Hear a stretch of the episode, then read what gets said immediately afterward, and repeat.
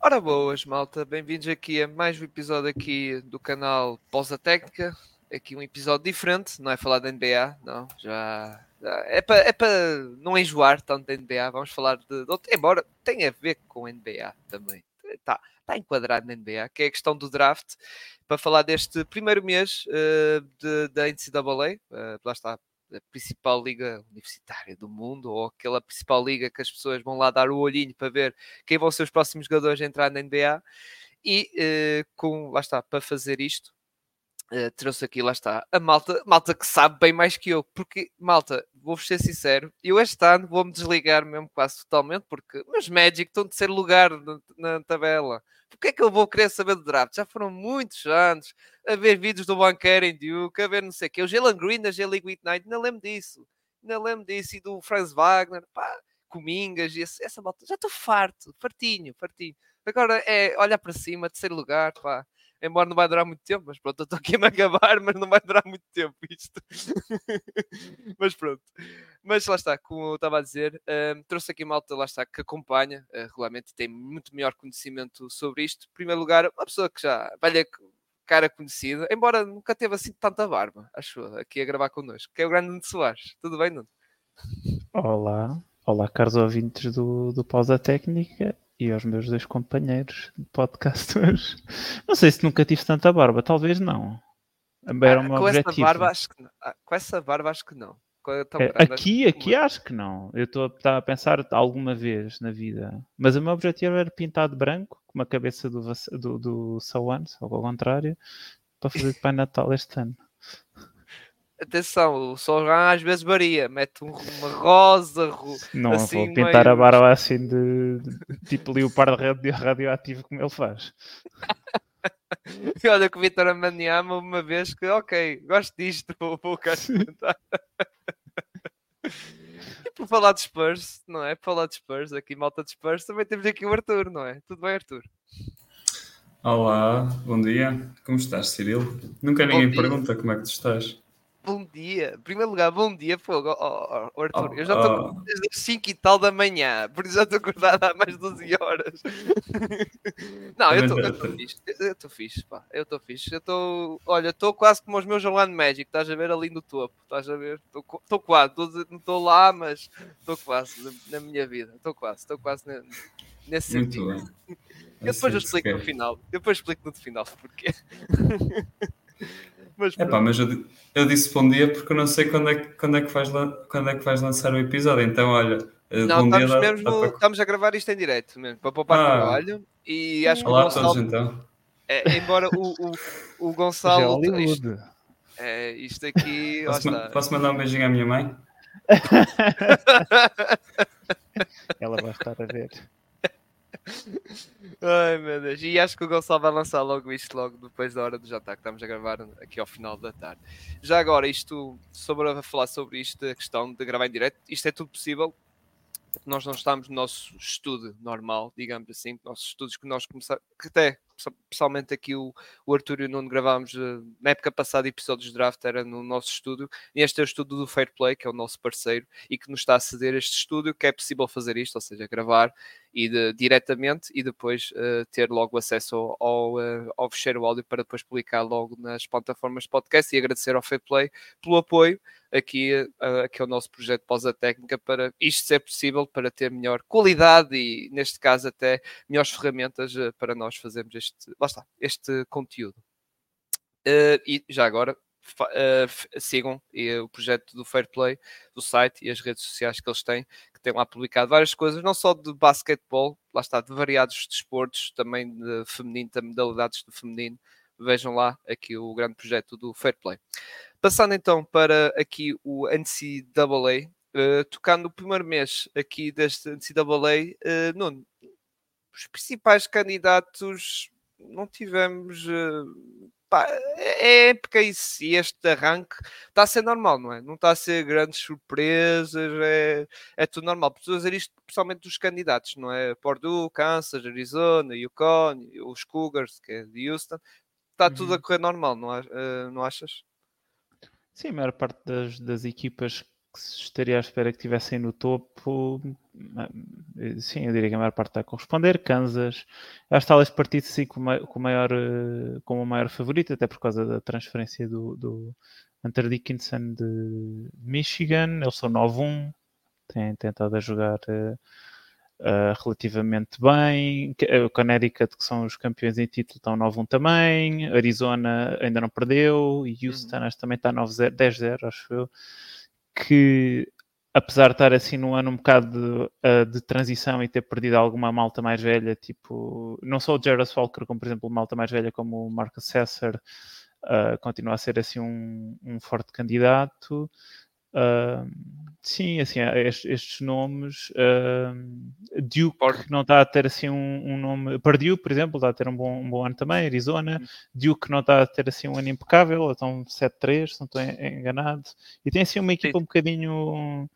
Não sei, um bocadinho estranha comparativamente com outros anos. Kentucky também está, enfim, não está, não está assim a a, a destruir toda a gente, mas, mas está a ter um ano normal até agora, Gonzaga.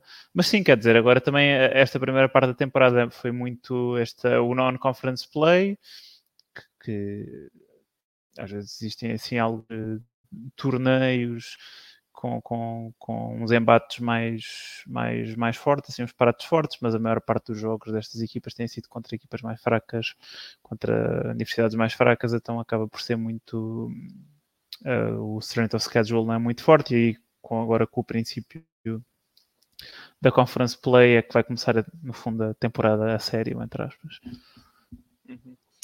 Depois nós iremos tocar uh, dos uh, principais nomes, ou jogadores mais para a questão do draft dessas equipas, também Baylor, lá está o Yukon, como falaste, Kentucky, uh, nomes poderemos já ouvir falar do draft, embora alguns deles não são topo do draft, porque eu disse até antes de arrancar em direto que parece que temos mais um ano em que a NCAA não tem assim muitos nomes ali no topo. Aliás, eh, já no ano passado foi igual. Eh, no top 7 do draft, só dois jogadores é que eram da NCAA que vieram. Foi o Brandon Miller, pick 2, e uh, pick 6 do meu Orlando Magic com Tony Black. O resto era tudo fora da NCAA, seja J-League Ignite, seja Overtime, que foi os, os James Thompson, e também malta internacional, que era o Vitor Amaniama e o Koulibaly das, metro, da equipa francesa Metropolitans. Uh, Arthur, uh, mas antes de falar de, destes já está dos nomes ou destaques individuais, uh, que é que te, também és a mesma opinião que o, com o Nuno, não é? Está a ser um, um arranque lá está normal, não é? Previsível, não é? Destes principais sim. candidatos. Sim, sim. Uh, quando quando uh, esta parte inicial normalmente costuma não costuma ter muitas surpresas. Uh, a maior parte a maior parte dos jogos são contra equipas que nem se, em qual o objetivo deles é ganhar a conferência para cons conseguirem a chamada autoseleção para o torneio. São equipas que não uh, estão a competir para estarem no ranking do top 25. Um, é, são equipas de um, de um nível bastante inferior. É, é, é a terceira ronda da, da Taça de Portugal pós, pós grandes e uh, não, há muita, não há muita história na maior parte, na maior parte destes jogos. Agora é a altura em que, em que os grandes conseguem combater, têm para aí dois embates com outros dois grandes. Uh, por exemplo, a única derrota de Yukon até agora foi contra Kansas. Uh, jogaram também já contra North Carolina. Duke perdeu três jogos, mas o primeiro foi contra a equipa da Arizona que está invicta um, e outros dois um, já, apesar de não terem sido contra grandes equipas, mas são equipas das chamadas Power 5, que são as cinco conferências que têm mais dinheiro e logo são as mais fortes. Um, ou seja, é algo que assim, estaria-se à espera que o Duke tivesse, tivesse melhor. Estavam no top 5, uh, estavam no ranking uh, da AP Pool uh, no top 5 quando começou o ano. Uh, desceram, estão, desceram agora para número 21 devido a, três derrotas em novos jogos, mas de resto a Arizona continua, continua no topo depois de dois anos sobre o comando do. Uh, esqueci do nome dele, mas pronto, era. Era o, era o era assistente de Gonzaga que foi para a Arizona há dois anos. Tem, tem tido bastante recrutamento estrangeiro e Também desde bem. aí deram a volta um, e tem, tem estado sempre no topo. Uh, Kansas é um crónico favorito, Purdue com, com Zach Edey estará sempre a lutar pelos, pelos lugares de cima. E o Con é, é, é o, tem uma derrota e foram, foram os que ganharam uh, o ano passado, por isso está tudo como previsto. Muito bem. Vamos então passar uh, para os uh, principais nomes e até começando uh, pelos principais candidatos por Baylor. Temos o Jacob Walter, uh, shooting guard da equipa, que tem estado ali, é, é verdade, uh, antes, antes de tocar nisto, o, o, topo do draft realmente está muito confuso, uh, muito confuso mesmo, e há drafts em que o Jacob Walter está lá em cima, imagina, perto do pódio ou isso, há outros que até está fora do top 5. Mas realmente, Arthur, antes de avançar destes destaques, tu achas que esta confusão que existe, porque nós vamos a, a mock drafts uh, vários experts, ou lá está a malta, analista e isso, e tu tens um pod diferente em diferente, até nomes diferentes, não é? Uh, tu acreditas já agora, eu sei que é muito cedo, estamos em dezembro, não é? Isto até ao draft, digamos em si, pode variar muito, mas tu achas que esta esta, esta, como é que vou explicar? Esta sopa, digamos assim, de mock drafts, digamos assim, não haver assim um, lugares, digamos, ou jogadores definidos, tipo, ano passado nós tivemos, Vitor Manhama é claramente uh, o melhor, vai ser a, a pick número 1, um, o Scott Anderson era para ser a pick número 2, mas tu achas que isto vai, vai ser para continuar, digamos assim, a, até, para, até ao draft, ou seja, vai ter ali muita incerteza a nível de posições, uh, lá está, estou a falar de posições dos jogadores, não é? nos mock drafts. Uh, acredito, acredito, que sim, pelo menos até, até a altura do, do March Madness, uh, por duas razões. É que a primeira é que não se uh, partiu-se do início, e acho que é uh, para toda a gente, que é uma classe em que não tens um, um jogador que, é, que está claramente acima dos outros. Uh, a classe que vinha uh, da high school não era das mais fortes. O nome mais forte era o Gigi Jackson, que se uh, classificou e, teve, e, e, agora está nos Memphis Grizzlies, como two-way. depois, na classe internacional, não há, nin, não, não, não há ninguém que veio com nome sonante, e especialmente quando ou vem, ou vem já com o nome feito, como era o caso do Doncic, o caso do Mbanyama, uh, se, não, se não vem já com esse, com esse hype inicial, é complicado, pelo menos nos primeiros meses, de conseguir solidificar como, como sendo alguém de topo. Uh, e pronto, então essas duas coisas não aconteceram. Então o que, vai, então, que é agora? Leva é é a mídia que acaba por estabelecer o número um normalmente, porque eles vão buscar a informação às, às equipas uh, e muito do que nós vemos, por exemplo, o, o Jonathan Givoni na, na ESPN uh, eh, tem, tem a sua análise, mas grande parte do que ele faz é recolher informações das equipas e mostrar para, para o pessoal de fora o que é que elas estão a pensar. Um, e, não, e, é, e é agora as equipas que estão a fazer mais é focar-se na temporada regular. Uh, não é? Estão no início, as equipas estão a tentar perceber o que é que realmente são. Há poucas equipas que se percebe que, estão, que vão estar viradas para o draft. Sabemos de antemão que os Spurs, os Wizards e os Pistons não vão ter grandes hipóteses de conseguir fazer barulho esta época, mas todas as outras, em princípio, vão estar a disputar alguma coisa durante os próximos, durante os próximos meses, nem que seja para ver se conseguem chegar ao play-in. A partir do momento em que chega ao March Madness, a mídia começa a virar-se mais para, para o draft e aí se calhar vamos conseguir ver se o, Ron Holland, o Ron Holland continua as prestações que tem tido nestas últimas semanas, pode ser que se ajude a, a solidificar como o número um. se o Buzelis, que agora regressou de lesão, uh, continua a melhorar, pode ser que acabe, acabe por ser ele. Uh, se o, se o Sar uh, tiver mais minutos na, na segunda metade da época de, na, na Austrália, pode ser que seja ele, especialmente pelas características e pelo tipo de jogador que é. Uh, se o Topic continuar com, com os números que tem tido, com a produção que tem tido, pode ser que seja ele. Por agora é muito, é muito aberto e ao longo do tempo, ao longo do, ao longo do ano, pode ser que chegamos a essa conclusão, mas diria que estamos longe de que isso aconteça. Uhum. Não, também és a mesma opinião também? Qual que o Arthur estava a dizer, ou seja, isto vai uh, oscilar e depois só na altura de mais semanas é que as coisas realmente já ficam hum. definidas ou começam a ficar definidas. Sim, eu acho que isso é sempre mais ou menos o caso, independentemente do, do, do draft, existe, uma estratificação progredir da temporada que se vai tornando mais, mais clara. Quer dizer, o ano passado o Brandon Miller também não era um prospect de top, eu diria se calhar 5 ou 7 sequer à entrada da temporada e foi-se alojando ali no topo do draft com, uh, mês de novembro e depois de dezembro e depois por lá ficou. Uh, só um exemplo.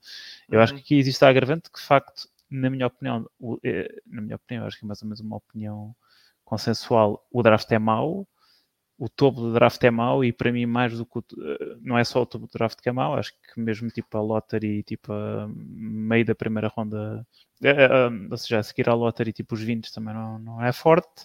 E depois existem algumas agravantes, sei lá, o, o Ron Holland, que era se calhar o nome mais forte ou o nome mais consensual como número 1 um, uh, à entrada da temporada, Uh, começou bastante mal, começou a melhorar agora um bocadinho, como uh, Arthur mencionou, mas uh, começou muito mal.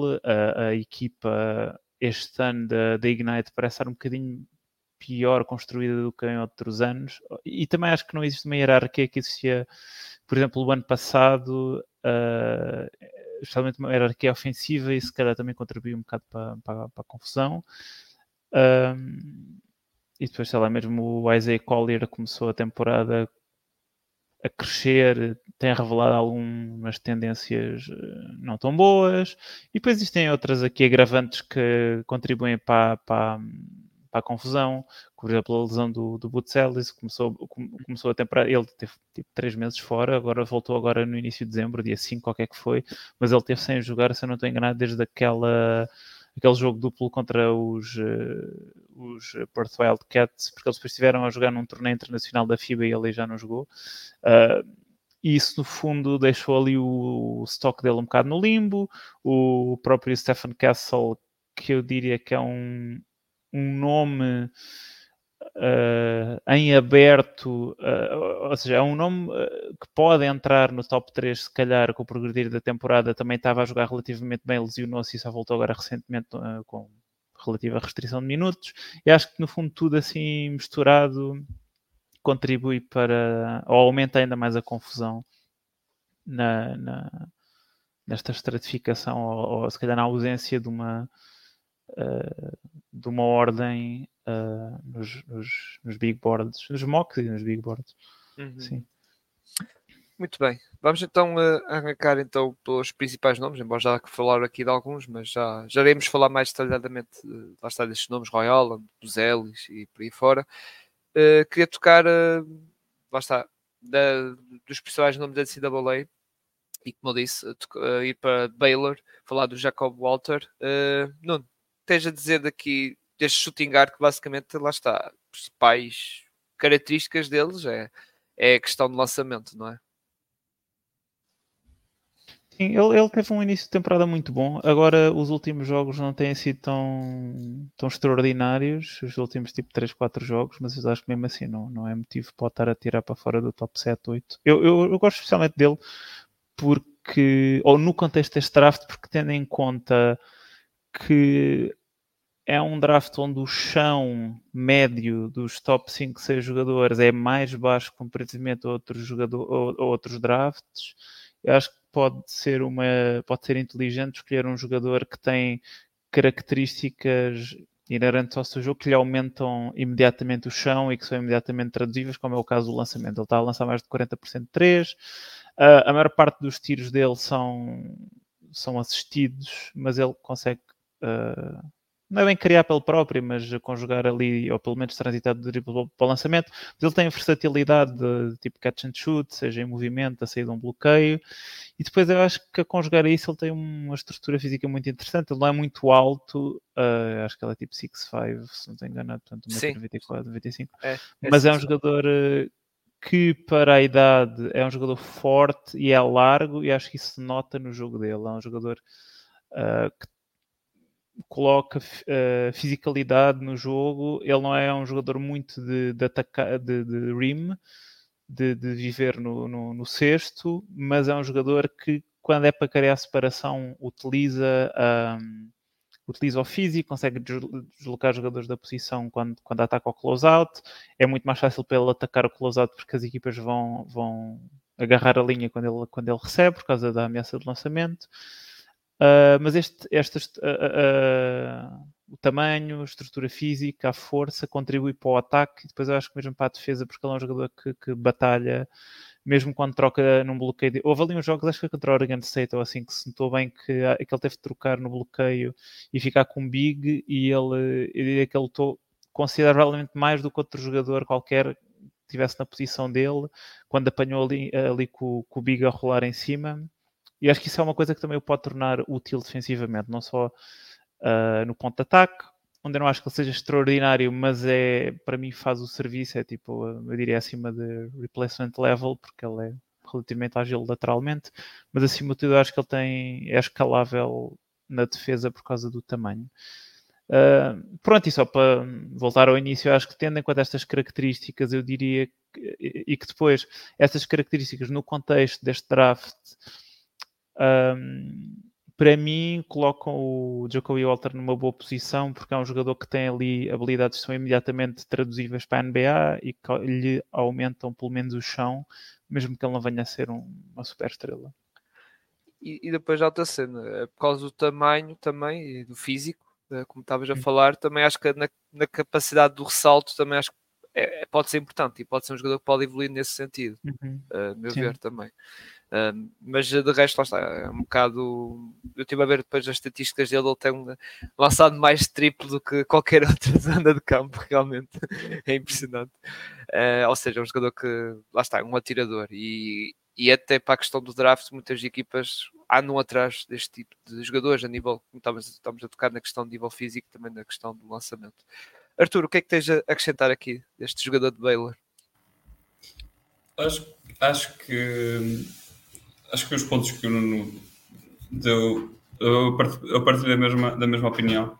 Uh, gosto, gosto dele e acho que acho que o contexto do draft favorece no sentido de se calhar estar mais acima do que, do que o normal. Uh, eu, acho, eu acho que é um jogador que, que merece estar no, no top 7 sem, sem grande discussão uh, e, possível, e possivelmente, dependendo do contexto de, das equipas calharem no, no, depois da lotaria, acho que ele pode, pode acabar por ficar no top 3 sem, uh, sem haver assim grande alarido.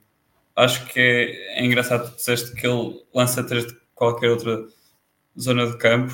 Uh, eu estava aqui a ver estatísticas e ele lançou, isto tem 8 jogos, uh, jogos de 40 minutos, um, ele tem 44 tentativas de 3 pontos e 14 uh, eh, ao, pé do, ao pé do sexto.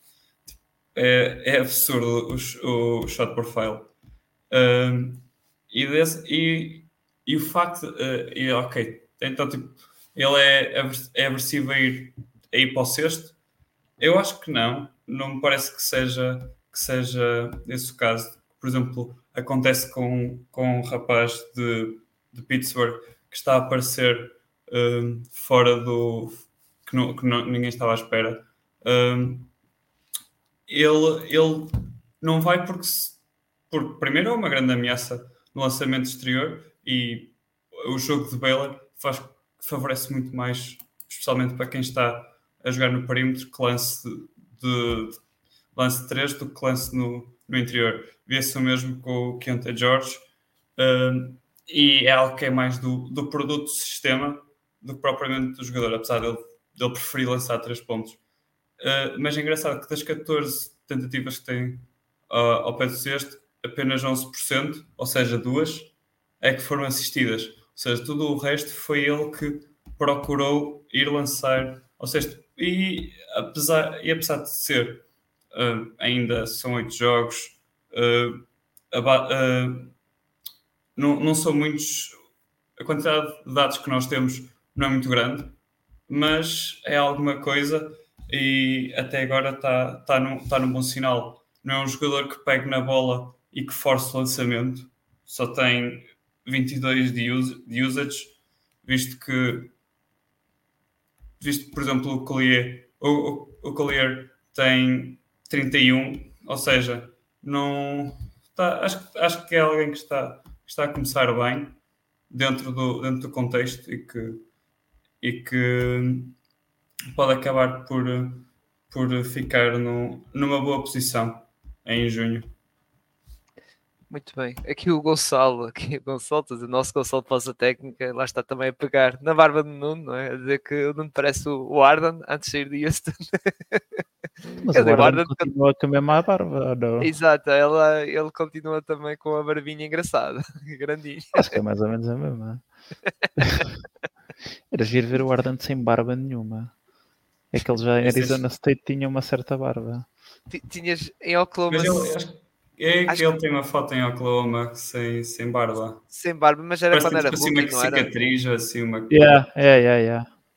Não era quando era rookie, mas... acho que era. Quando era é rookie, capaz. Deve ter sido. Mas acho, que o Gonçalo quis dizer é que o Arden tinha a barba mais, mais pequenina quando estava em Houston. Acho que agora ela está maiorzinha. Uhum. Okay. Muito... Aí Houston fazia mais. era, era mais volumosa, era mais volumosa, mas era, mas era mais pequena. Agora ela está, já, já, já está um bocadinho Parece maior. É, é, desleixada. É da idade, é da idade. Muito bem, vamos passar para um nome que por acaso tocaste há pouco. Uh, Arthur, e já passo também a ti a palavra. O Collier, que é verdade que não está numa equipa, digamos, grande candidata, não é? Mas é um dos jogadores que, lá está, aparece ali do top draft, aparece alguns, nos mock drafts ou big boards, ali no pódio, não é? Ali um base, e até muitos apontam que é o melhor base, uh, lá está, aqui desta, deste draft, não sei se é o teu, porque ainda há ali um sérvio, top pitch, mas uh, o que é que tens a dizer aqui do Collier, uh, de, olha, colega de equipa que já vamos tocar do Bronny James? Um, não, não sou o maior fã, não sou o maior fã dele. É, ele, é um, ele é point guard que o que ele pretende mais fazer é ir até ao sexto. E, e ele gosta e sente-se confortável, porque sempre fez isto enquanto estava uh, na escolinha, que era, era mais potente que qualquer outro adversário, punha o ombro ele, ele, é um, ele, apesar de não ser muito alto, uh, ah, 6'5? Não, não pode ser. Estava aqui a ver as medidas. As medidas ele é 6'4. Ele é 6'4. Ele no... 6'4, okay. Não sei se estás a ver no Bart, ou se já viste no Bart, mas no Bart ele aparece com 6'5 e eu pelo menos olho para ele, ele não parece 6'5. Ele parece-me 6'3 no máximo, sim, mas, sim. mas pronto. Uh, é, tem, tem estatura normal de um base, pelo menos de olho parece-me só se pode ser um bocadinho mai, maior, mas atualmente a, quase tipo sapatilha, a sola sapatilha é maior. É, joga salto alto. joga salto alto. Um, mas pronto, mas ele é, apesar de não ser assim muito alto, uh, não Cade Cunningham é alguém que é bastante, é bastante forte, especialmente para a idade dele. Já tem, já tem o corpo, o corpo bem definido, um, e ele ele baixa o ombro e carrega o defensor uh, com alguma facilidade e tinha esse hábito do, dos tempos da high school. Uh, só que acontece agora é que uh, os jogadores com que ele está a jogar já são fisicamente mais, mais dotados. há pessoal no nível dele e ele tem maior dificuldade em, em fazer isso. O, o maior problema que, se calhar, quando alguém vai ler o que a ESPN, o The Athletics, tem a dizer sobre ele é a quantidade de, de, de turnovers uh, que está que tá muito alta. Acho que há semana e meia atrás estava quase estava acima de 4, assim, uma coisa. É absurdo para, para um jogo de, de NCAA. Se calhar na NBA seria mais normal, mas há menos posses, o jogo é mais lento, 4.3, 4.5 turnovers por jogo é, é, mesmo muito. E é por causa disso, ele muitas vezes metia-se para, para o meio do, da confusão e depois ou ia lançar e, e a bola saía-lhe mal, ou alguém conseguia meter para lá um braço e depois é muita confusão, nem todas as faltas são marcadas, esse tipo de coisas. E ainda por cima, porque o USC uh, joga um sistema uh, estranho, porque uh, eles normalmente tinham mais espaço, mas o, eles agora jogam com dois non-shooters, o, o, o poste e o extremo poste são jogadores que, que não lançam, que estão, estão muito tempo no pintado. Às vezes até metem um terceiro Uh, então, aquilo, apesar de defensivamente eles serem bons e isso favorecer, ofensivamente, tendo um base que pretende uh, penetrar mais, acaba por, por não. Não é bom lançador. E, não é bom lançador, ou seja, tu tens. Não, não é que ele não seja bom lançador. Assim, ele, assim, ele não, não é ótimo, mas, uh, mas ele gosta mais de, de, de, ir até ao sexto do que, do que de lançar, sente-se mais confortável assim. Acaba por não ser um, um bom choque uh, uh, de estilos de jogo. Uh, mas depois é isso, também o lançamento não é algo que, que, ele, seja, que ele seja muito bom, não era como o Jacoby Walter que estávamos a falar há bocadinho. Uh, é, não, se sente tão confort, não se sente tão confortável e não é tão bom. Uh, acaba por ter que, às vezes, lançar como recurso, mesmo de lance livre. Assim, ele tem ido à linha muitas vezes muitas vezes, tem 61 tentativas até agora, em novos jogos. Uh, é um número absurdamente grande, só que, só, só que para um base, 67% de, de aproveitamento não, é algo que eu, que eu, estaria à espera que um poste tivesse aproveitamento. Uh, ou seja, ele, vai, ele, tem, ele, tem, ele tem que melhorar. Não acho, não, acho que se, não acho que até agora se esteja a comportar como uma escolha top 5, mas isto é a minha opinião. Uh, mas pronto, dá para, dá para perceber. Também não é um jogador, ele, ele é bom passador, não é, não é aquele passador, uh, por exemplo, acho que, por exemplo, voltando a falar do Cade, acho que era melhor passador, não é alguém que, ok, não, mas ele, ele a passar é espetacular. Também acho que não seja, não seja tão bom nisso, então uh, acho que não, não, não não, cons não consigo uh, compreender que ele vá conseguir uh, uh, devolver valor top 5, pelo menos atualmente. Pode ser que ele venha a evoluir, e é possível, com a adição do Brony, ajuda um bocado, mas pronto, por agora não estou não vendido nele. Uh, Nuno, também queria saber a tua opinião. Uhum. Sim, eu, eu partilho uh, muitas das, das, dos pontos de vista que o, que o Arthur partilhou em, em relação ao, ao, ao, Collier.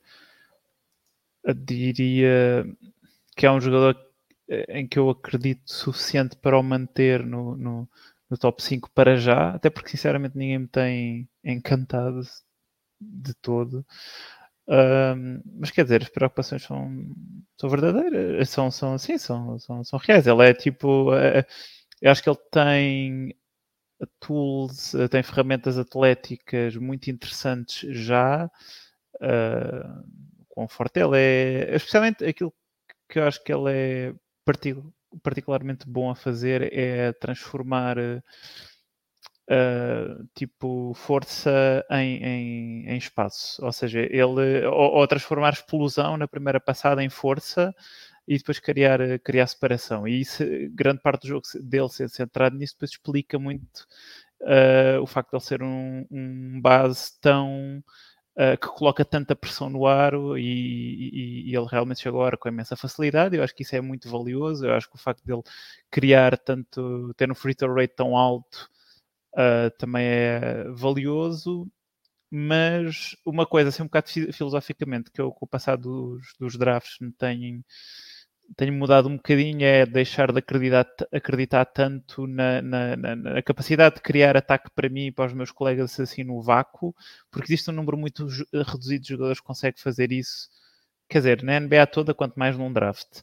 E eu acho que o Isaiah Collier tem, acho que a probabilidade dele se tornar um uh, nesse papel é é baixa, porque no geral é baixa para toda a gente.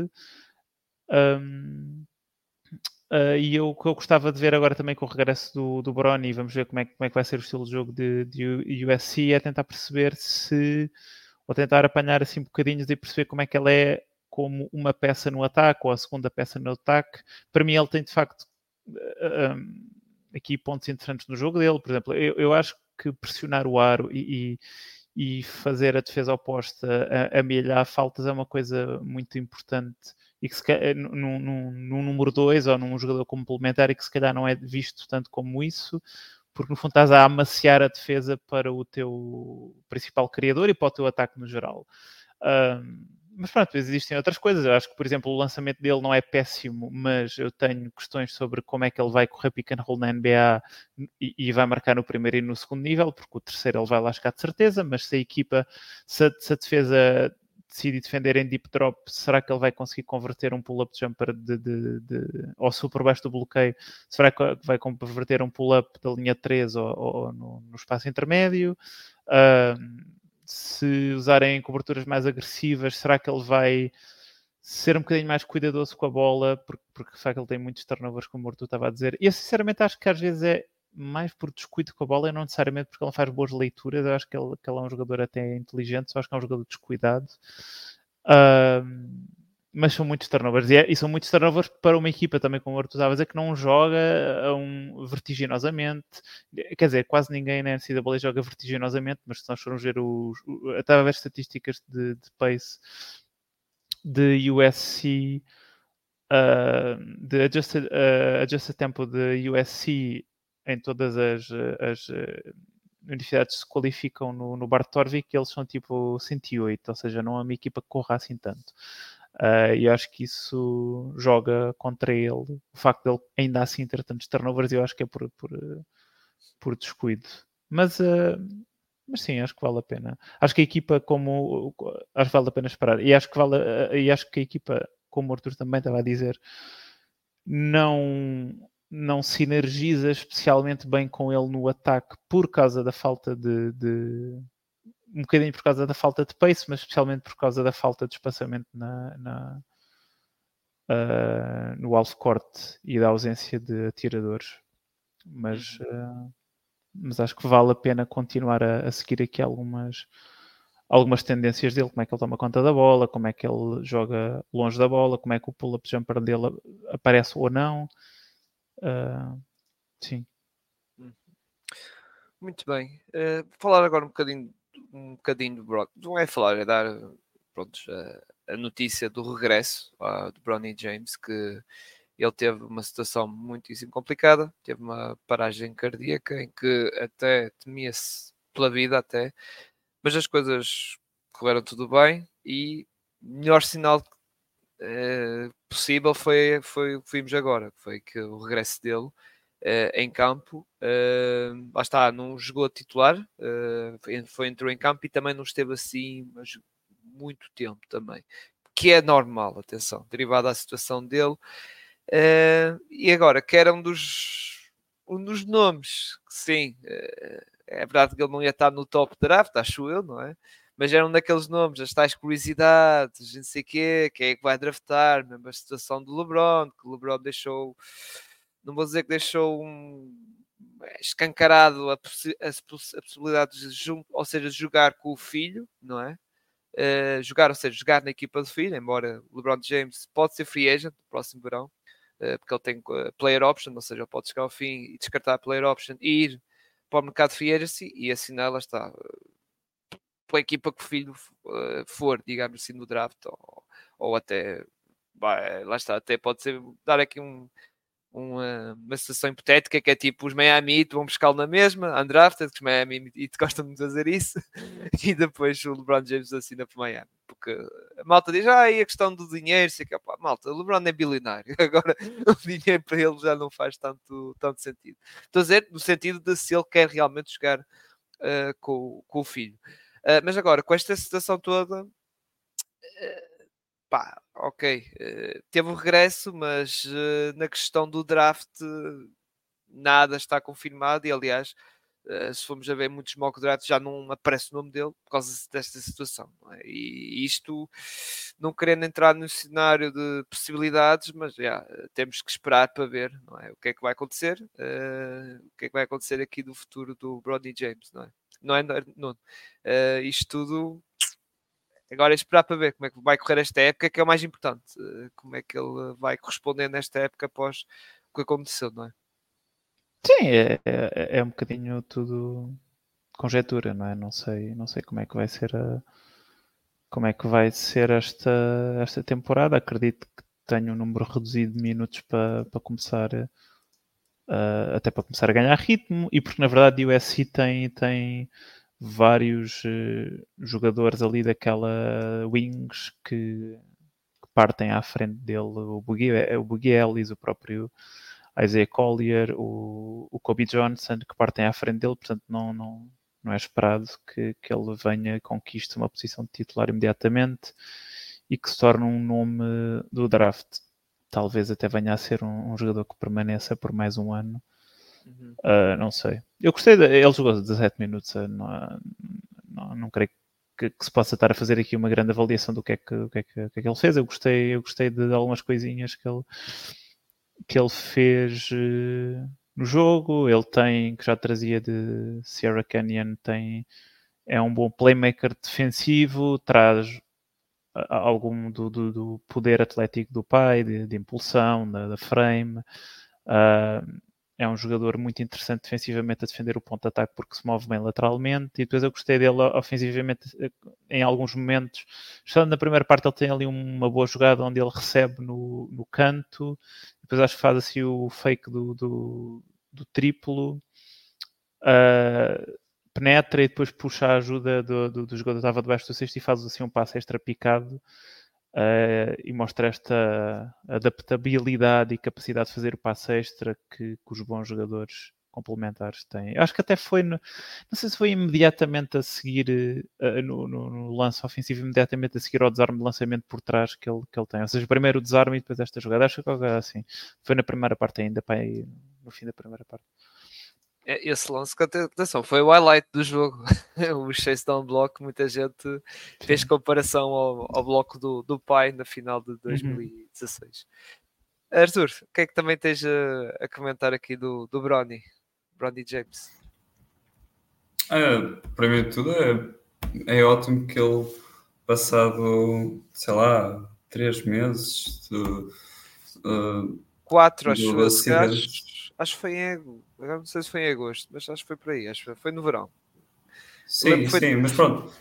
Uh, quatro, quatro, meses ele conseguir, conseguir regressar uh, é uma situação que infelizmente uh, não é como é que é dizer uh, USC nos, no, aconteceu uma situação semelhante em USC o ano passado também com, com um freshman deles, que agora é, que agora é titular, que Vince, Vincent Yu, Yu Shunku, é, nome, nome nigeriano, mas pronto, é, ele também, ele agora é titular e o ano passado também teve uma paragem cardio, cardiorrespiratória na pré-época e acabou por, por regressar, acabou por regressar só, só em janeiro. O Brownie ter conseguido fazer uh, regressar a meio de fevereiro é, é bom e perceber que ele, que ele, que ele está em forma para, para poder voltar.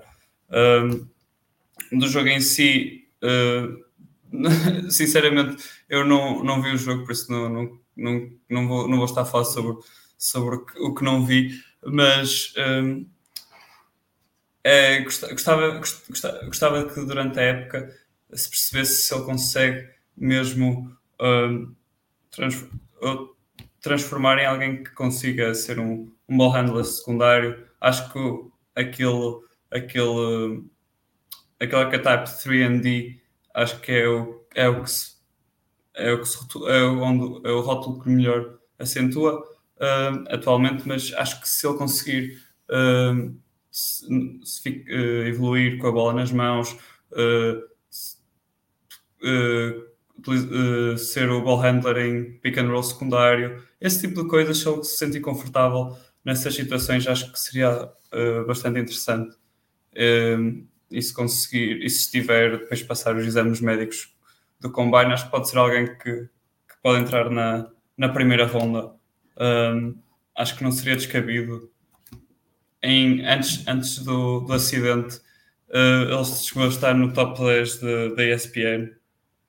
Uh, por isso acho que é, acho que é algo que é alguém que se, que se deve acompanhar durante, durante, durante estes próximos meses e pode ser que, que ajude o USC que tem tido um arranque de temporada muito abaixo do, do esperado já com quatro derrotas uh, e apenas cinco vitórias, num calendário que não tem sido muito difícil.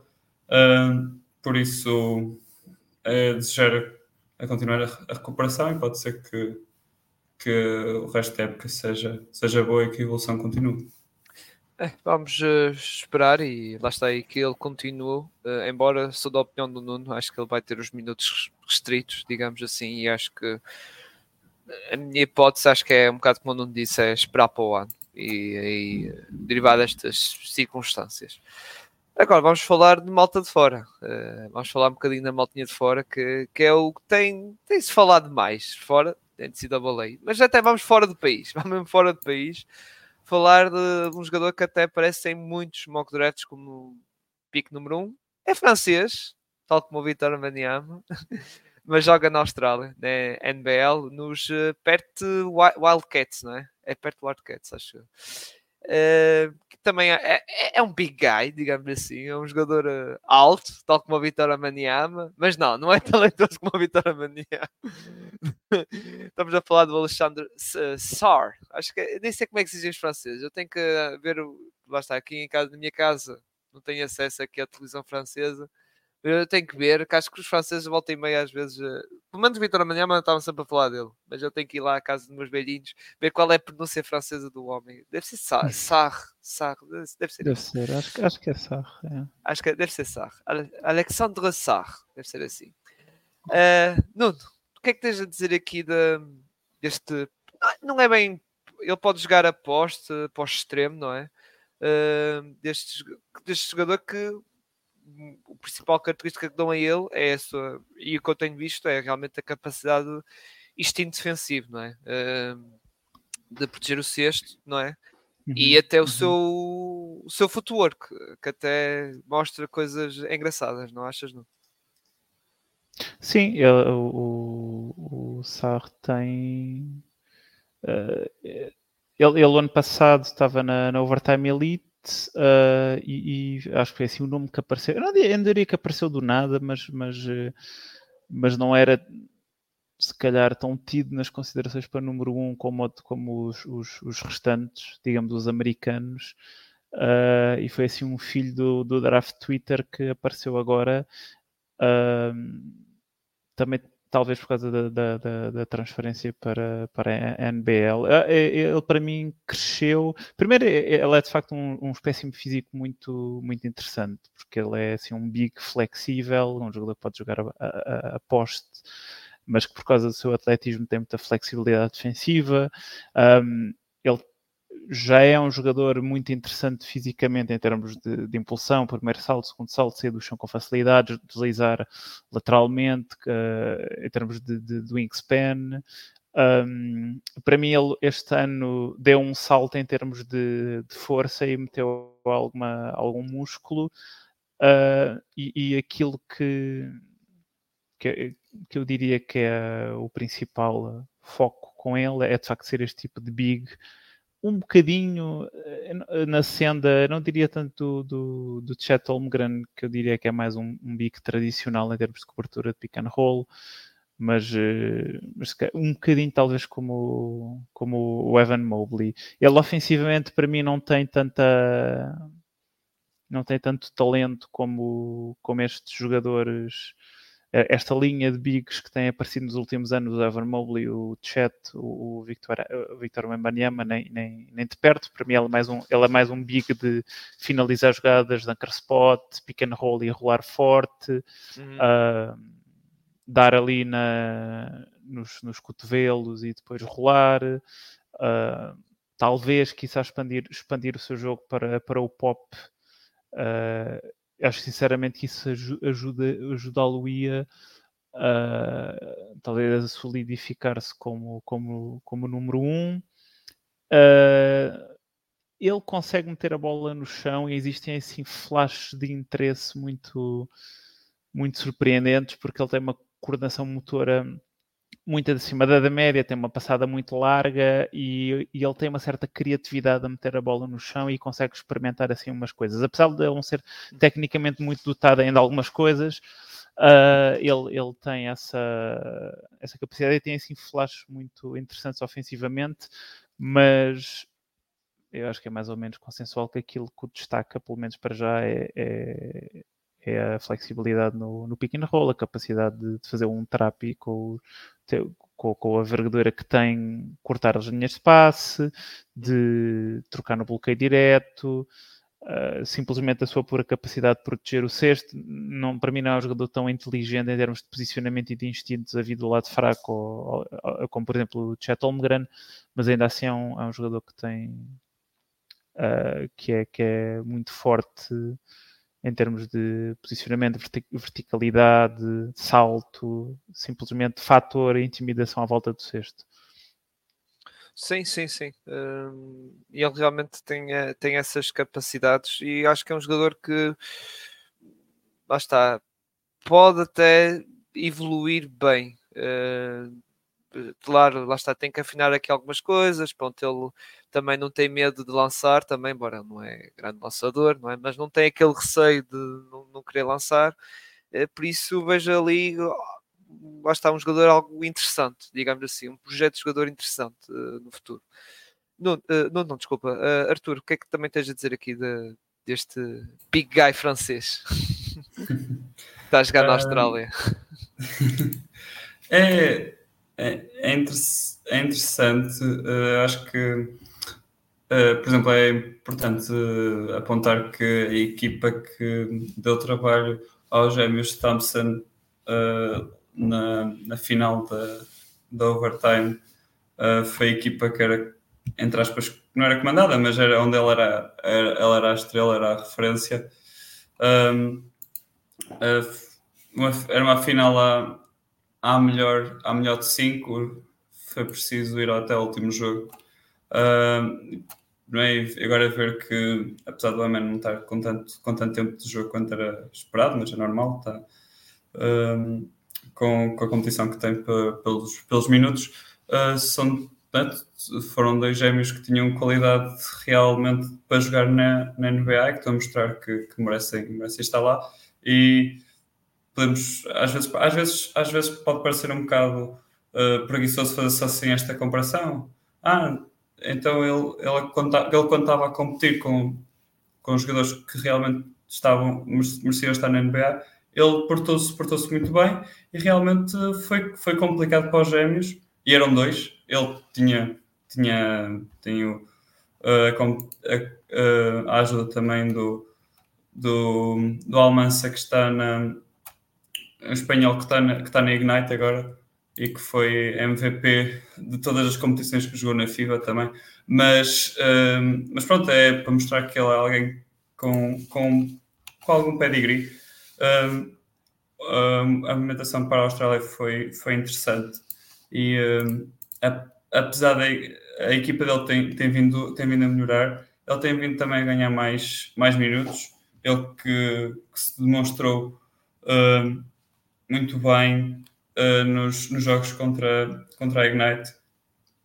Uh, o verão dele uh, a jogar pela França foi abaixo de esperado. se não estou em erro, ele fez o Mundial uh, de sub-19, em que a bola também não, não, não, passava muito por ele, mas ele defensivamente teve, teve bem. E quando foi posto em contexto de, de, de, NBA, digamos assim, não é? Que os jogos contra a Ignite são, são com as regras, são com as regras da, da G-League, por sua vez são, são muito parecidas à, à da NBA, ele, ele adaptou-se adaptou bem. Uh, aquela capacidade de cobrir espaço, apesar de não ser elite como, uh, como o Chet, como o Mobley, como o Mbanyama, era bastante boa. Uh, e, e esses pequenos flashes realmente deixam os, os olheiros intrigados e, e perceber-se que, apesar de ser alguém menos de ser um jogador menos polido que essa vaga de, de híbridos power forward centers, um, é alguém que, que tem, tem o potencial de, de seguir essa, essa linhagem e se calhar até diria que é capaz de ser se calhar o favorito a, a número um atualmente uh, porque, porque se calhar uh, a, a, as características que ele tem uh, adaptam-se bem ao estilo de jogo para onde a NBA está a evoluir um, um poste que é capaz de, de, vir ao perímetro quando necessário. Ele tem, mais, ele tem quase um triplo marcado por jogo, uh, mais de, de, dois tentados por jogo, que é, que é, que é bom. Um, e um, é móvel na defesa e é capaz de finalizar lá dentro, apesar de não ser muito forte, é bastante, é bastante comprido para cima e para os lados. Uhum. Muito bem. Uh, passando para hum, a dupla da G-League, uh, que já falámos aqui um bocadinho, Roy, o Roy Holland e o Matas Buzelis. Mata Buzelis não podemos falar assim muita coisa, porque, como já falou, uh, teve uma lesão, algo grave, em que ficou afastado do arranque. Ele atualmente jogou, lá está, quantos jogos ele jogou? Uh, três, três, quatro, não é?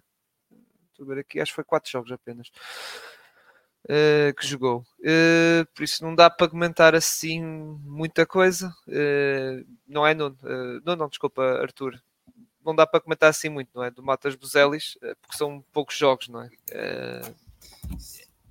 Sim, sim, é, é, é isso.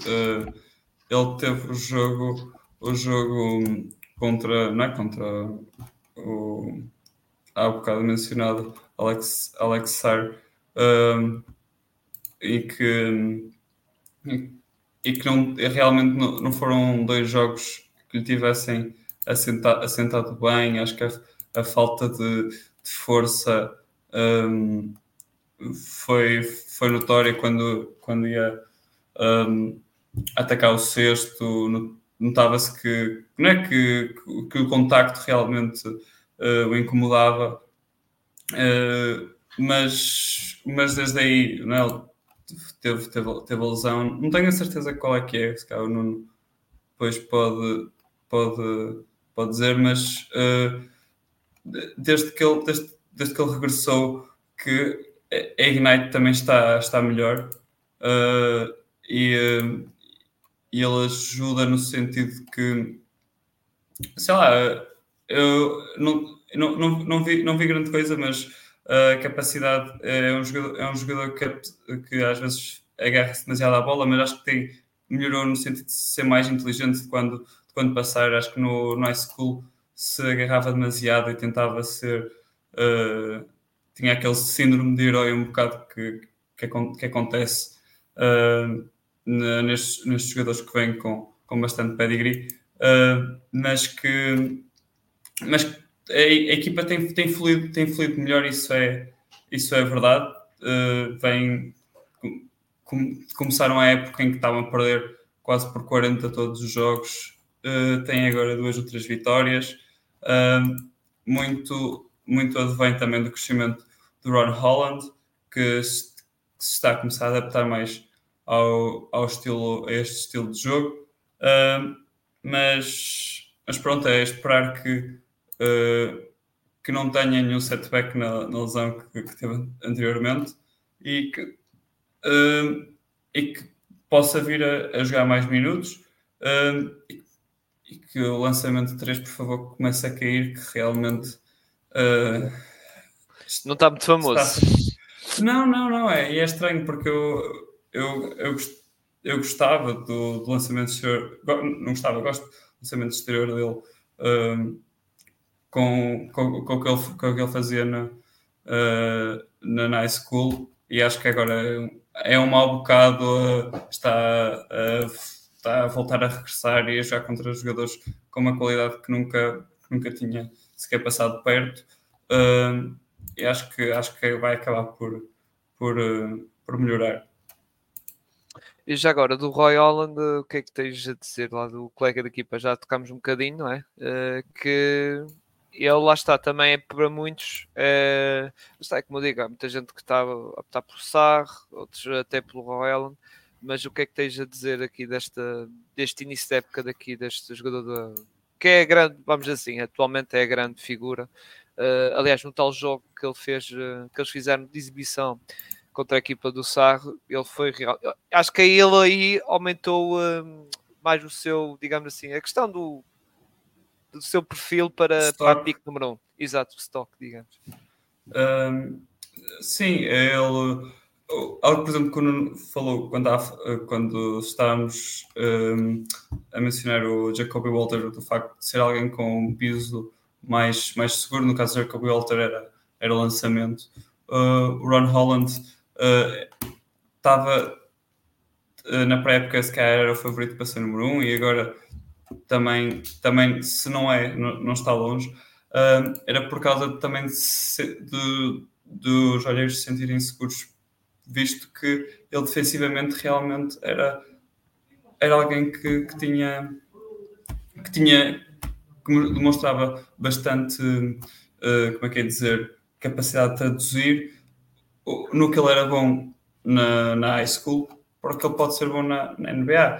Uh, alguém atleticamente diferenciado, uh, com mãos, mãos ativas, que uh, é uma é, é realmente uma arma ofensiva na, no jogo de transição, muito, muito ativo, aqueles jogadores aqueles jogadores disruptivos defensivamente, não é? Que, que tanto, que tanto causam impacto na, na NBA. Era alguém que, que, tem esse, que tem esse perfil e agora, nestes últimos jogos, tem vindo a, a sentir-se mais confortável na, na parte, na, na, na, parte, na parte ofensiva. Um, o lançamento parece-me parece estar a melhorar, a própria mecânica parece-me estar melhor. Um, e uh, não é assim não é alguém que em que tu tens a bola para organizar jogo ou para correr para correr pick and roll uh, sucessivamente, mas é alguém que acho que, que, já, que já vinha com alguma capacidade de distribuir bola, que, que acho que está com a, com, com a quantidade de jogos que tem vindo a fazer, está mais, uh, está mais confortável a ter a bola na mão, o próprio drible está a melhorar. Uh, isso, é, isso é bom de ver, apesar de que já dissemos já, não é um, não é um draft em que o topo é muito bom, não é? Mas pelo menos é bom estar a perceber que estes jogadores estão a ficar mais confortáveis na, nas posições em nas, nas, posições onde estão uh, se apostos. Uhum. Nuno, também queria saber a tua opinião desta dupla aqui da, da Jelly Midnight.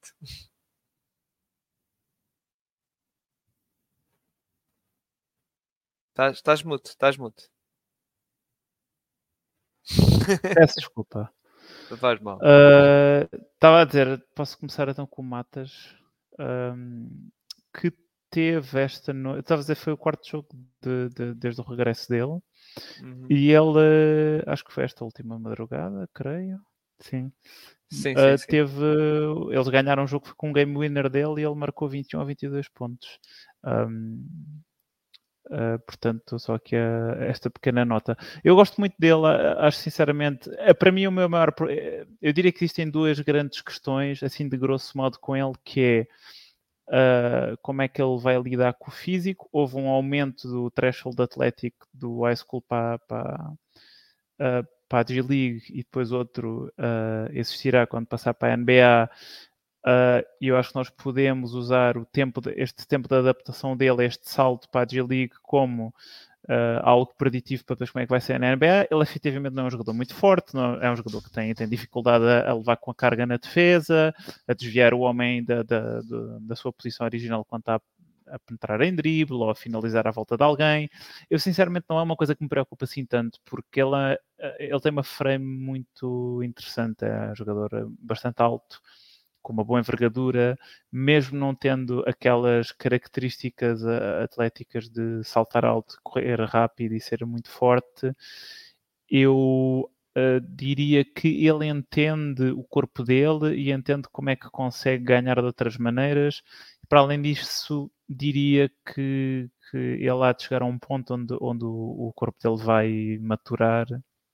Não diria que ele alguma vez vai ser um jogador forte, uh, posicionalmente falando, mas ainda assim não é uma coisa que me preocupa assim tanto. Aquilo que me, não é que me preocupa, porque eu tenho basicamente a mesma opinião com, com o Arthur em relação ao lançamento. Era uma coisa que eu, eu gosto de lançamento, mecanicamente não tenho assim nada contra efetivamente ele não começou a, não voltou a lançar muito bem, ou seja, não voltou da lesão a lançar muito bem, é uma coisa a manter debaixo do olho, para já não me preocupa, até porque a lesão dele, uh, estavam a falar há bocado, a lesão dele eu, eu creio que foi no tornozelo, e portanto eu acredito que possa existir aí, ali alguma coisa que lhe tenha afetado a mecânica, porque, quer dizer, o tornozelo uh, afeta a impulsão e depois afeta também uh, o cair a medo ou, ou tipo o follow-through do lançamento. Uh, portanto, acho que é uma coisa também manter debaixo do olho, se com o progredir do tempo o lançamento estabiliza. Uh, mas eu, eu gosto muito dele, para mim ele é a melhor opção de dribble passe lançamento, de, assumindo que o lançamento cai, mas eu acredito que sim, mas é a melhor opção de dribble passe lançamento deste draft, um bocadinho na mesma senda do, do uh, Jacoby Walter, o facto dele conseguir, eu não compro que ele vá ser um criador de bola na mão, acho, eu diria que, que existem muito muita, muito poucas pessoas que acreditam, mas uh, primeiro ele parece-me estar a adaptar bem a ser esta opção dribble passe lançamento, esta cola de ataque, de cortar na altura certa, finalizar na altura certa, preencher os espaços, uh, fazer o passe extra, ele é um bom passador conector, é um jogador, é o tipo de jogador que eu, que eu valorizo muito. Uh, e depois defensivamente, ele também é um jogador de basquetebol muito inteligente. Isso vê-se tanto na defesa, quando no ataque como na defesa, porque ele defensivamente não, não é um stopper, nem alguém que vai impermeabilizar a linha da, a, o, ponto, ponto de ataque. Uh, para mim, ele até é um bocadinho lento a virar as ancas quando tem de conter, portanto, ele apanhar com jogadores mais assim burst e tem alguma dificuldade, mas ele é também muita cola defensiva, porque ele está a um passo de distância na wing, vai meter a mão e vai perturbar. Uh, para mim, ele é bastante bom como low man a vir do lado fraco no pick and roll. Tem uh, a envergadura para ser um jogador que, que vai conseguir um número saudável de stocks, desarmes e roubos de bola uh, no atual e no próximo nível. E eu acho que, sinceramente, que ele é um jogador muito inteligente que interpreta bem situações de scramble, de, de, de, de ataque desorganizado e perceber o que é que tem de fazer. Eu, eu gosto muito dele, não, não o colocaria número um. Sinceramente, não tenho um, board definido de alguma maneira sequer neste momento, mas é, é um jogador que eu gosto muito. Depois o Holland, sim, ele começou. Foi, foi, um bocadinho estranho porque a seta estava a apontar muito para cima, como o, Arthur e o Cyril estavam a dizer. Um, depois daquela aquela boa prestação naquele embate duplo contra os Wildcats do, do, do mas depois começou muito mal a temporada, muitos turnovers. Ele é de facto para mim, se calhar deste, deste, desta gama de jogadores que nós estamos a falar, eu diria talvez o, o Collier seja mais por causa da posição de joga, mas o, o, o Holland é um jogador que tem uma amplitude nesta gama de jogadores muito grande entre o chão e o teto, porque tu, ele é um jogador um bocado errático, ou seja, aquilo que ele faz bem na defesa é, como tu estava a dizer, mãos ativas, uh, picos de atividade, atacar as linhas de passe, energizar a defesa, mas depois há um jogador super uh, Uh, não, não joga bem dentro da estrutura da equipa, não acho que ele seja um defensor coletivo assim tão bom a fazer uh, esta defesa que não é de, de ball. Ele tem muita, ele tem, tem tools atléticas que o Buzelis, por comparação, não tem para conter o ponto de ataque, mas é um jogador que, que vai, ao, vai meter a mão no pote de mel, saca uma falta, eh, saca uma falta, não faz uma falta, eh, que, que, que se mete em situações que, que não deve, mas, mas eu para mim ele também é mais um, um, criador, um criador secundário ofensivamente, é um jogador que pode energizar o ponto de ataque defensivamente, que pode trazer força para, para o ataque em transição. Eu não o descarto como número um, até porque considero que a progressão de, de, de um jogador durante a temporada é bastante, bastante importante. Por exemplo, voltando um bocadinho ao Brandon Miller, eu, eu nunca mesmo no fim do draft não era, jogador, não era a pessoa mais vendida em relação ao, ao Brandon Miller, mas para mim foi importante perceber que ele tinha fraquezas muito claras em novembro e em dezembro e que essas fraquezas foram trabalhadas durante a temporada. Uh, portanto, eu acho que é um pensamento que se deve ter em conta também para o Holland e ele de facto começou a jogar melhor. Uh, agora, mais recentemente, um bocadinho com a equipa toda. Uhum. Muito bem. Vamos passar para, para a Sérvia para a Sérvia, para, para a sensação Nikola Topic, está a ser uma sensação, não, não é, Nuno? Até fanbase do Twitter, eu por acaso conheci graças ao nosso amigo António Dias, porque senão não tinha. Foi graças a ele, tenho que agradecer ao António que eu comecei a ver algumas coisas dele que foram engraçadas, uhum. não é? Do Nikola Topic que de repente até em alguns mock drafts saiu disparado e está no pódio até. Uh, uhum, o, que, é, que, o, que é que tens, o que é que tens a dizer, Nuno? sobre Acho aqui, sobre até... este base, este mago sérvio, como muita gente Sim. diz. Eu acho que ela até já, já, já apareceu assim em número 1. Um. Não sei se foi no mock sim, do, sim. do No Ceilings agora ou se foi do Wasser. Eu vi em assim. algum, vi algum que, que já. Foi o Wasserman. Foi na Bleacher Report.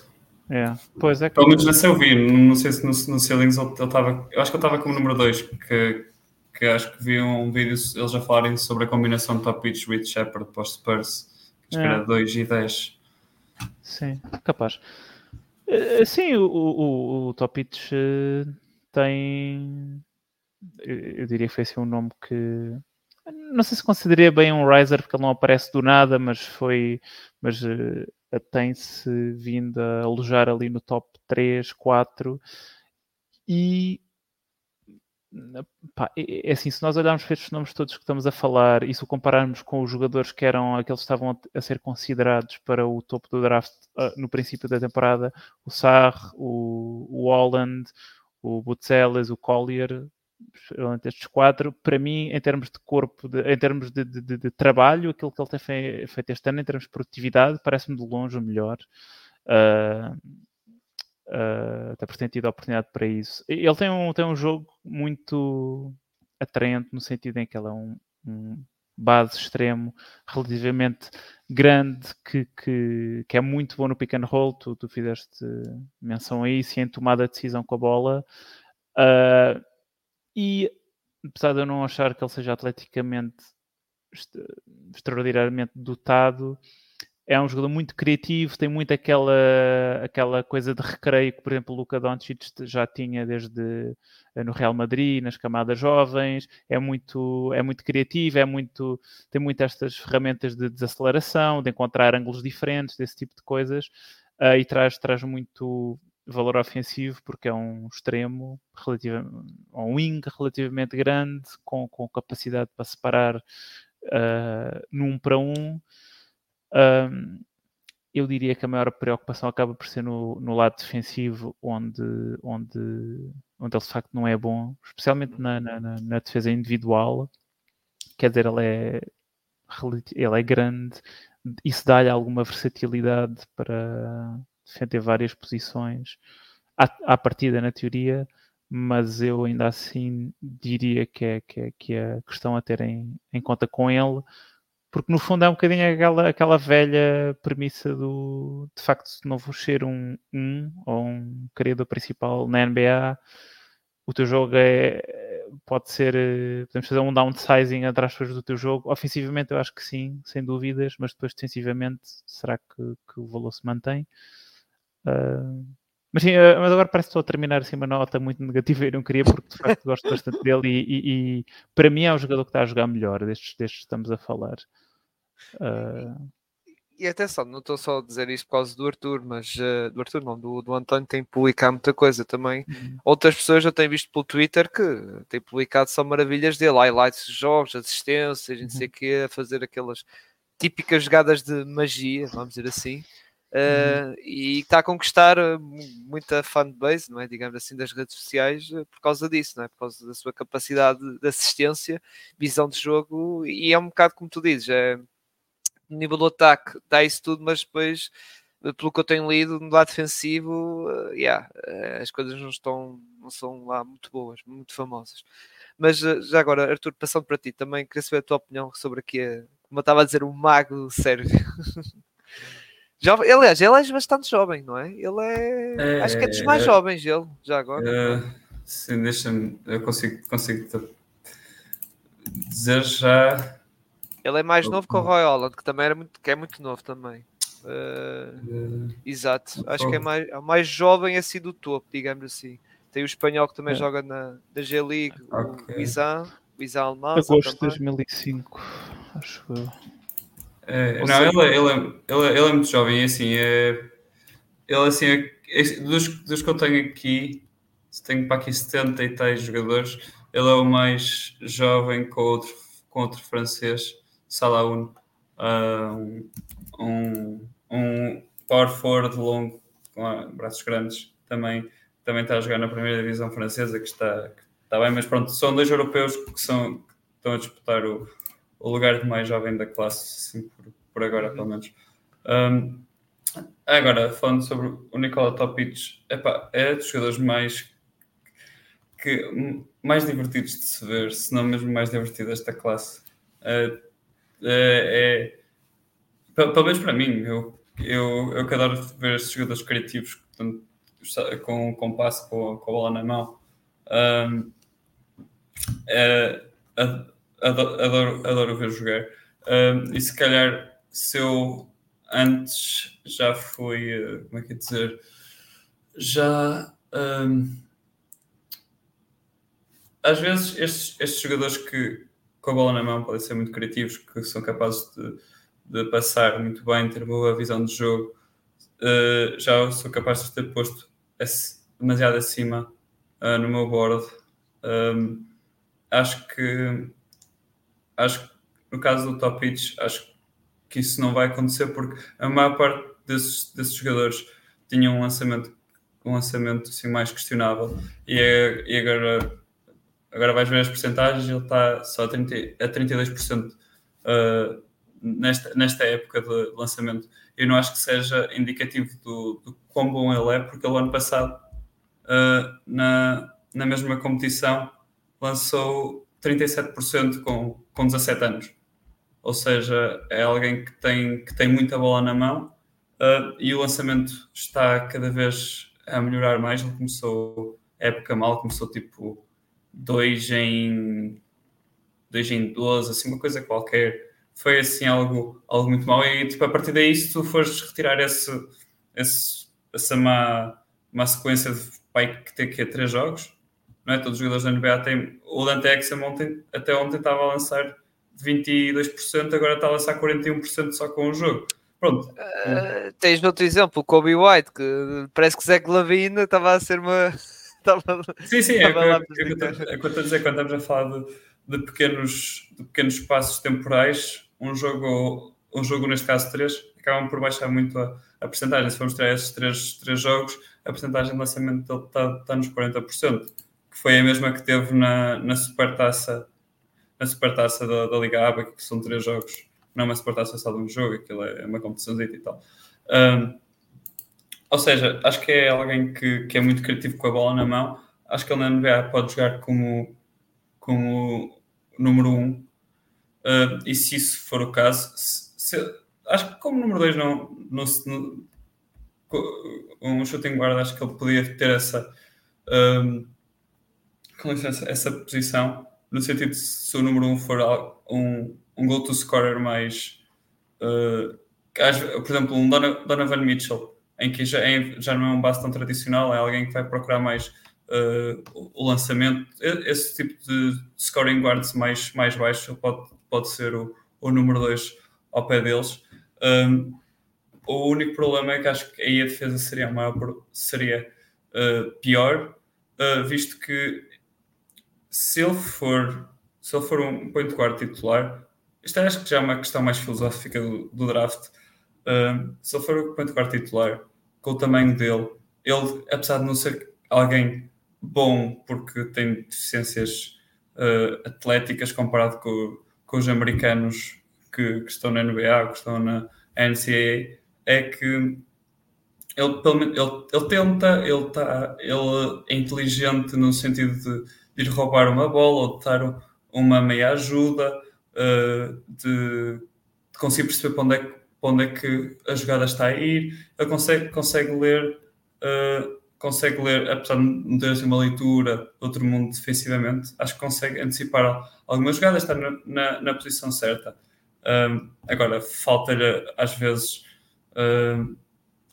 a capacidade de ir contestar um lançamento ou de, ou de conseguir acompanhar o, o, o, jogador, o jogador com a bola. Isso, isso falta.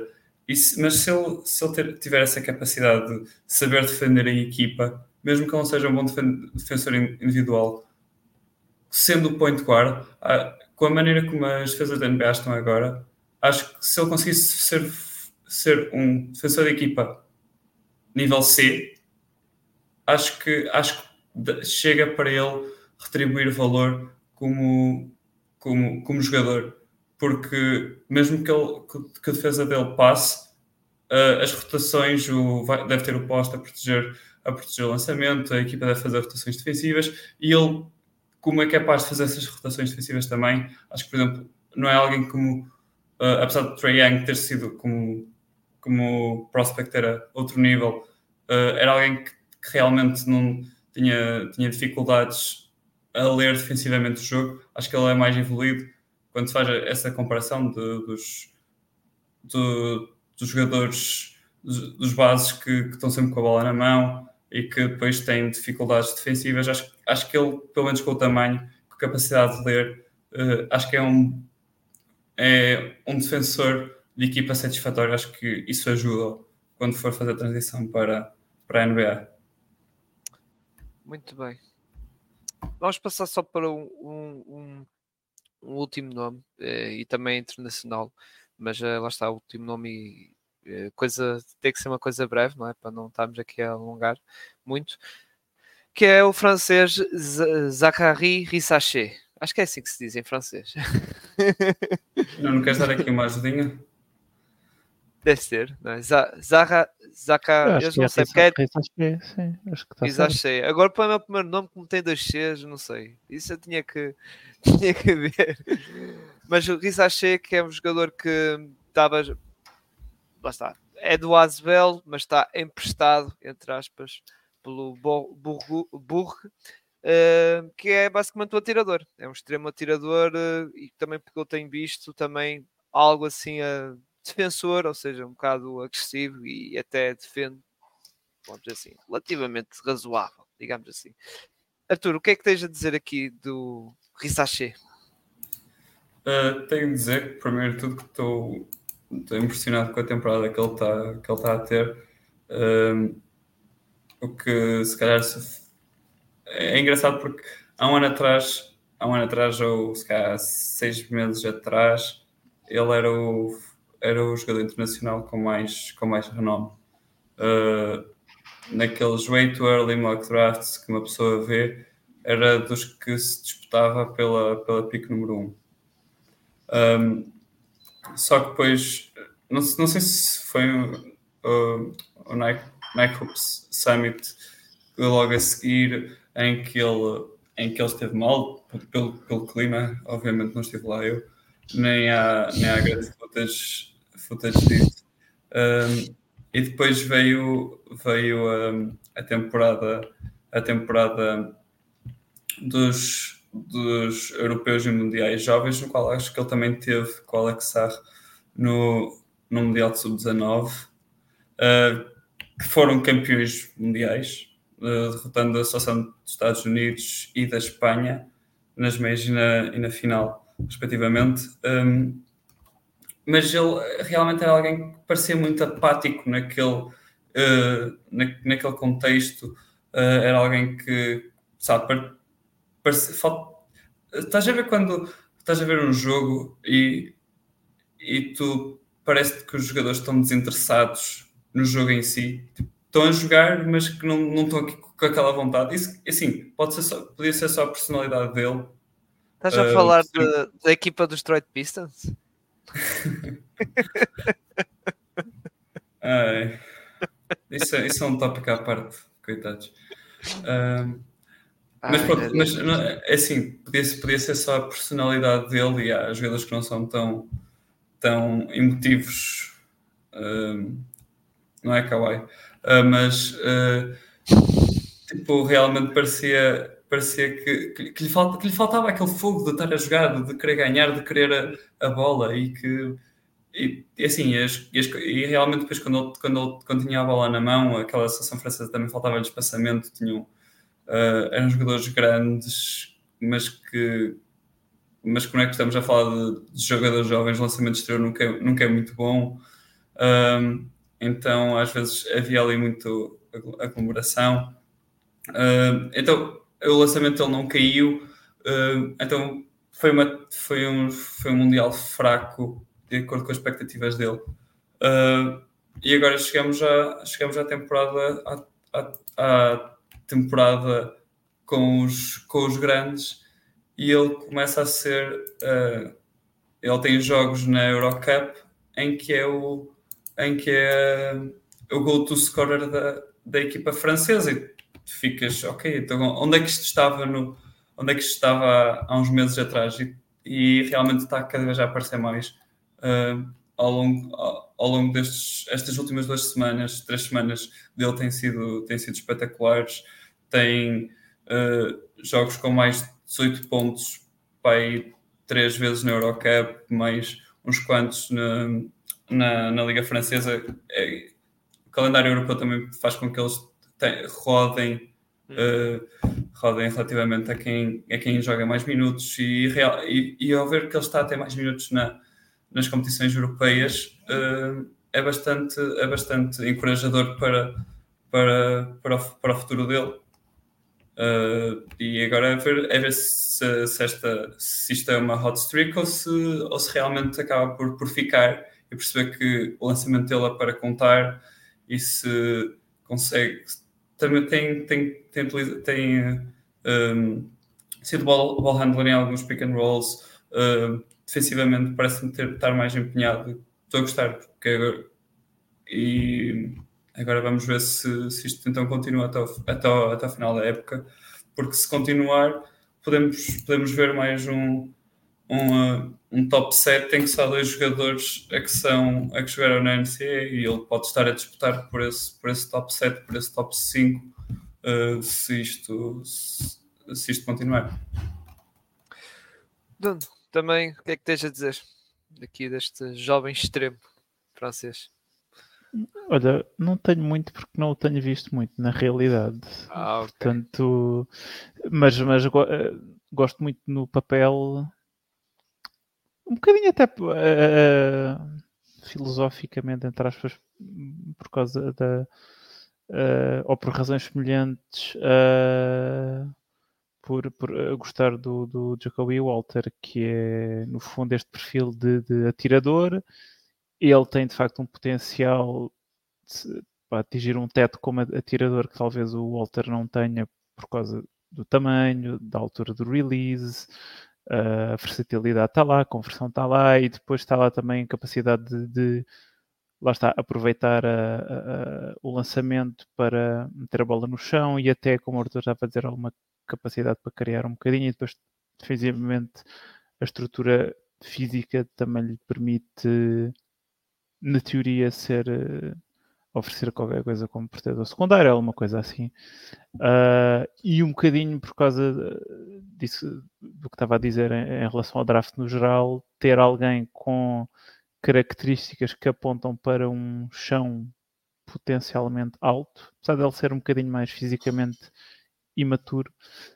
Uh, mas, mas ainda assim é, eu acho que é bom no topo deste draft. Uhum.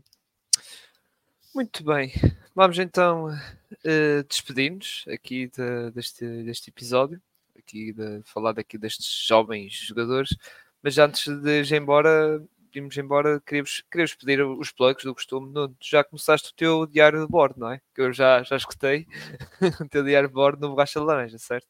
Sim, tenho, tenho feito, já fiz dois episódios do, do este ano e hei de fazer assim com a regularidade, não há, não, não consigo dizer que seja uma coisa semanal, mas normalmente costumo ter até mais ou menos a altura, ali até ao virar de, de, do ano, ou seja, neste caso 23 para 24, e depois até ao draft e ter conteúdo escrito mais, que é normalmente o habitual para o, para o Borracha Laranja, com o Scouting Report, e às vezes coisas assim um bocadinho mais, mais uh, livres. Sim, é isso. E tu, Arthur? Que novidades tens para esta época, digamos assim? Já, já fizeste ali uma sondagem, eu sei, ali, Substack, essas coisas. O que é que tens em mente já agora? Oh, que é. possas anunciar, atenção. Não, não, tenho, não, tenho nada, não tenho nada escondido. Um, sem. Uh, vou. vou hei, hei, de escrever, hei de escrever sobre alguns, sobre alguns jogadores.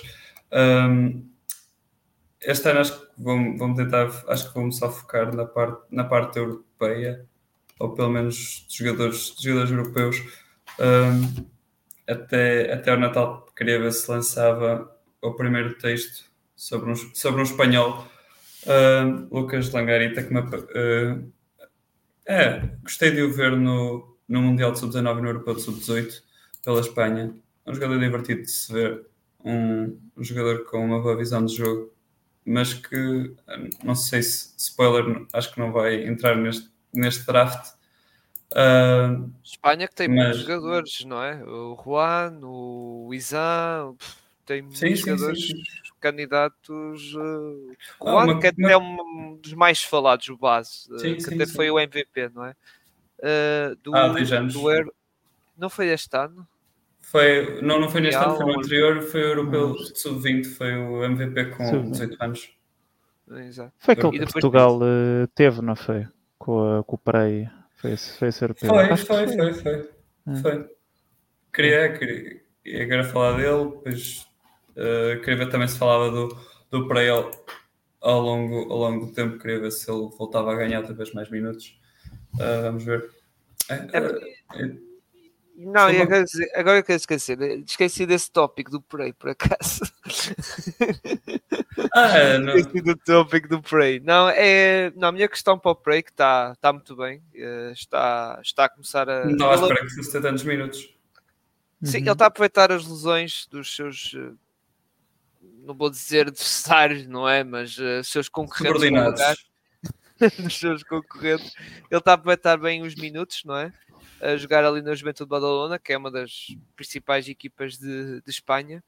Uh, mas lá está, eu acho que para a questão do draft para este ano, eu acho que não sei, eu acho que ele, há a questão de ok, aproveitar como o Nuno já tocou, que este draft está assim um bocado fraco, digamos assim, a nível de qualidade, ou fazer como o nosso Nemias. O Nemias fez mais por questões físicas, até lesões e isso, uh, esperar mais um ano e, uh, e atacar o draft no próximo ano digamos. Eu vou te dizer, eh, se em dezembro tu tivesse dito alguém que o Bilal Koulibaly ia ser ia ficar com o nome no draft, não ser draftado no top 10. O Koulibaly foi uma flecha, foi tipo. Ninguém, ninguém, estava à espera, porque ninguém conhecia o nome, isto em, em dezembro. Uh, por isso... Sabes porquê? A malta começou a ver os jogos do Mbanyama na app e eles disseram: Ui, quem é este gajo que estava a jogar ao lado dele? Deixa-me ver. É, porque além de dezembro nem estava a jogar ao lado do Mbanyama, estava a jogar com, com o Show 21. É, uh, e é isso, é, tipo, é, é, ver se o. Nós, é, imagina, eles acabaram por. Eh, porque eles tinham o Anuaco e ele rescindiu o contrato com a, Juventude, com a Juventude e foram buscar o Dante Hall, se não estou a enganar. Acho, acho, acho que foi isso e foi, e foi durante esse período de rescisão de contrato e ir buscar o, o substituto que ele ganhou mais minutos. Uhum. Se o Hall tem outra lesão, se o Hall tem uma lesão, o Juventude tem de ficar a, a pagar o salário dele, não pode, não pode rescindir. O, ele, o jogador não vai, não, vai, não vai aceitar, não é? Então, por exemplo, eles teriam de ficar a pagar, ou quem diz o, o Holdis, o Tomic, ou, ou, qualquer outro jogador que esteja que com ele esteja a disputar, disputar minutos. Uhum. E, e também ele continua a ter jogos bissemanais. Ele pode. Eh, ele, ele, ele até tem sim, sim. Até jogado algum tempo na, na Eurocup, na, no fim de semana para a, para a CB, uh, eh, teve, teve praticamente no banco o jogo todo, mas, mas é isso. É, é ver se ele consegue aproveitar os minutos e ganhar, ganhar a confiança do treinador. Uhum. Porque, porque no início do ano, acho, pelo, pelo menos eu falo por mim, uh, não estava à espera que ele fosse conseguir mesmo com a, com a localização que houve e com a polémica que houve com o Anuak, não estava, ninguém estava à espera que ele fosse ter jogos de 30 minutos. Yeah. Uhum. Já agora, não, uh, lá está, tens acompanhado o que o Ruben tem, tem feito e já agora a questão do draft, não é? Uh, acho que vai ser uma questão que vamos ter que aguardar, não é? A decisão dele, não é? Não vai ser, uh, não vai revelar, digamos, as coisas tão cedo, não é? Sim, uh, é até a altura do draft o que é que acontece. Eu, eu concordo com o que o Arthur também estava à espera que ele, que ele fosse ter tantos minutos à partida e pode ser. Uh, às vezes é um bocado vezes... É surfar a onda que, lhe desapare... que lhe desaparece, não é? Portanto, uh, vamos ver se ele continua a ter minutos até ao final da época, se joga bem ou não. Uh, e depois também é um bocado o trabalho de, de, das pessoas que o rodeiam, dos agentes e, e etc. Tentar sim, sim. Uh, ter assim o, a mão na, na, Sim, tirar a temperatura da coisa e ver se, se é draftável, quando e se, tendo essa resposta, se vale a pena mandar o nome para o... E, e, os agentes são as melhores pessoas para saber, eh, digamos, a situação, os interessados. É verdade que falou-se, aliás, foi hum. até pelo Ricardo Brito Reis, falou-se da questão dos Washington Wizards, não é? Estavam a observá-lo, uhum. não é? Uhum. Uh, por hum. isso, sim, é, eu acho que vai ter mais a ver com, com o que estavas a dizer, com a questão do, dos próprios agentes uh, decidir mais isso, não é? Mesmo que o jogador queira, tenha, vamos imaginar, o Ruben Branco tenha vontade de ir para o draft do próximo ano, os agentes, é pá, se calhar não, guarda mais um ano, não sei o quê, por isso vamos, vamos ver que, como é que vai ser, mas por agora está, está a correr eh, as coisas lindamente, melhor que o que nós estávamos à espera, não é? Como estávamos a dizer, ter tantos minutos uh, a jogar, uh, e ainda por cima a jogar momentos decisivos. Eu lembro de ter, ter sido decisivo, não é?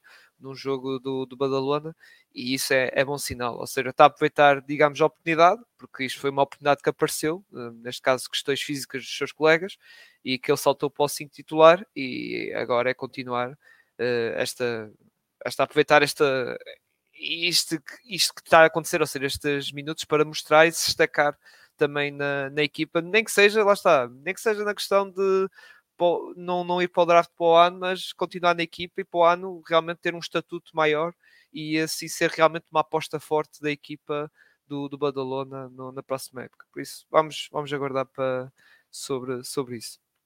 Muito bem, uh, lá está. Já, uh, Arthur, já, já, já tinhas acabado de falar da publicidade, não era? É, só, só seguir o, o Twitter, está tá aqui o arroba aqui embaixo do meu queixo. Uhum. E, e, as coisas lá, lá saíram na altura, na altura Exato. que tiverem, tiverem de sair.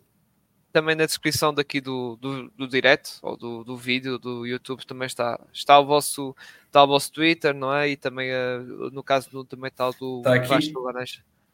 Está em baixo, está em baixo, está em baixo, está em baixo na descrição.